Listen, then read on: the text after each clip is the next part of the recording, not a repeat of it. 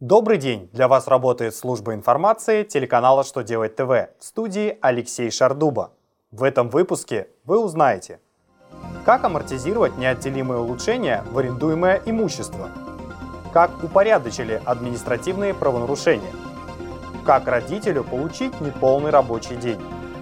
Итак, о самом главном по порядку. Минфин сообщил, если в имущество внесли неотделимые улучшения капитального характера без возмещения затрат со стороны арендодателя, то амортизировать их должен арендатор. Такой порядок действует только до окончания действия договора аренды.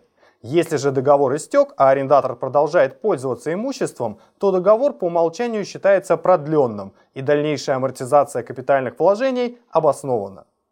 В этом случае амортизировать неотделимые улучшения можно до того момента, как одна из сторон не объявит о расторжении договора.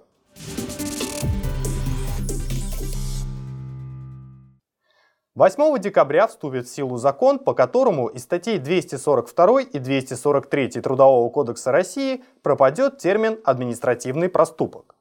Такую норму решили ввести из-за того, что некоторые работодатели привлекали сотрудников к полной материальной ответственности за действия, которые вообще не предусматривают административной ответственности.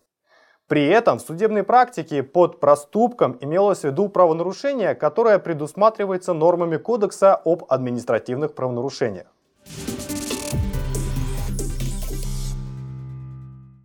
Минтруд разъяснил, как можно подтвердить, что второй родитель не воспользовался правом на неполный рабочий день.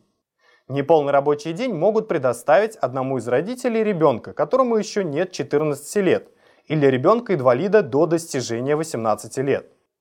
Трудовое ведомство сообщило, что для предоставления неполного рабочего дня матери работодатель вправе запросить справку с места работы отца – эта справка должна подтвердить режим его работы и доказать, что он не пользовался правом на неполный рабочий день.